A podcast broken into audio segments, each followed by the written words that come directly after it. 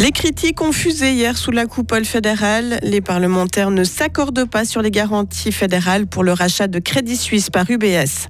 Dans le cochon, tout est bon, mais les consommateurs semblent bouder cette viande dont les ventes sont à la peine. Et la future nouvelle rectrice de l'Université de Fribourg veut communiquer plus sur les études menées par l'institution. Et aujourd'hui encore de la pluie et de la neige en montagne et du vent même, 12 à 15 degrés pour les maximales. Voici le journal de Delphine Bulliard. Bonjour Delphine. Bonjour. Thank you. Les chambres, les chambres, fédérales ne sont pas sur la même longueur d'onde dans le délicat dossier du rachat forcé de Crédit Suisse par UBS. Le Conseil national, cette nuit, a refusé de valider les garanties financières de 109 milliards décrétées par le Conseil fédéral. Plus tôt dans la journée d'hier, le Conseil des États avait pourtant donné son accord. Le socialiste genevois Carlos Maruga fait partie des rares sénateurs à avoir refusé le crédit. Il a été surpris de la position peu critique du Conseil des États envers les décisions du Conseil fédéral. Carlos Omaruga. Il y a beaucoup de risques qui ont été pris par le Conseil fédéral, avec euh, ensuite euh, la socialisation, c'est-à-dire la prise en charge par les pouvoirs publics des risques de l'opération, et puis en laissant en fait à l'UBS toutes les possibilités de gain. Et je trouve que c'est problématique de ne pas s'élever contre ce mécanisme. Et puis surtout, je constate que les bourgeois, ça répond à leur volonté, c'est-à-dire on laisse aux mains du privé les bénéfices et puis euh, les pertes en mains du public. En outre, le Conseil fédéral devra analyser de manière approfondie les causes qui ont mené à la chute de Crédit Suisse. Le Parlement l'a chargé d'examiner plusieurs aspects, dont notamment la loi du trop grand pour faire faillite. La session extraordinaire se, se poursuit aujourd'hui avec l'élimination des divergences entre les deux chambres. Il y a trop de viande de porc sur le marché en Suisse. Les éleveurs peinent toujours à écouler leur production. En conséquence, les prix restent bas. Avant le Covid, le kilo se vendait jusqu'à 4 francs 50. Actuellement, ce prix tourne autour des 3 francs 10. Ce surplus s'explique par la période Covid et la fermeture des frontières qui ont poussé les éleveurs à booster leur production. Le fribourgeois Benoît Marty élève 1500 porcs dans son exploitation à Salavo.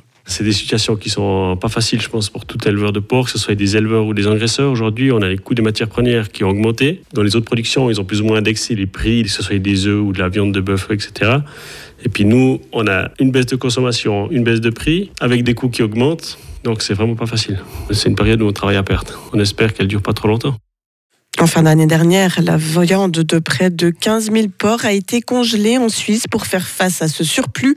Cette viande ressortira cet été quand le marché sera refait organiser le fonctionnement de l'Université de Fribourg. Ce sera l'une des tâches de Katharina Fromm dès février 2024. La professeure de chimie succédera à Astrid Épinay au poste de rectrice de l'Uni de Fribourg.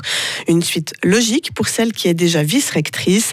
Et Katharina Fromm espère apporter sa patte en communiquant encore davantage sur les recherches menées par l'université. Je suis persuadée que si on communique sur notre recherche, qui est d'ailleurs excellente, on va certainement aussi pouvoir euh, obtenir les meilleurs chercheurs qui viennent à Fribourg, les meilleurs étudiants qui viennent à Fribourg, et donc de, pouvoir euh, faire avancer toute l'institution et de se positionner au niveau euh, local, national et international, d'avoir nos spécialités fribourgeoises pour lesquelles on est bien reconnu.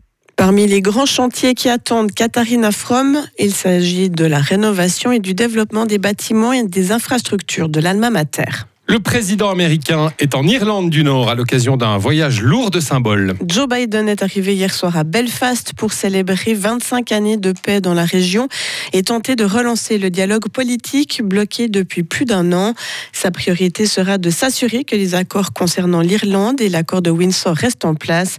L'accord du 10 avril 98 avait mis fin à 30 ans de violence ayant fait 3500 morts entre unionistes, surtout protestants, et républicains en majorité catholique. En sport, à présent, l'équipe de Suisse féminine de hockey sur glace a terminé la phase de groupe des championnats du monde par une défaite. La nuit dernière au Canada, les joueuses de Colin Muller ont perdu 5 à 2 contre la Tchéquie. Elles terminent à la quatrième place de leur poule. Les Suisses affronteront le Japon demain en quart de finale. Et puis chez les hommes, l'équipe de Suisse comptera un fribourgeois de plus. Ludovic Weber a été rappelé par le sélectionneur Patrick Fischer. Le gardien des Zurich Lions remplace Connor Hughes qui n'a pas rejoint aujourd'hui la Nati pour des raisons familiales. Pour cette première semaine de préparation avant les championnats du monde, d'autres fribourgeois sont également présents, comme les défenseurs Andrea Glauser et David Ebicher, ainsi que les attaquants Sandro Schmidt et Christophe Berchi.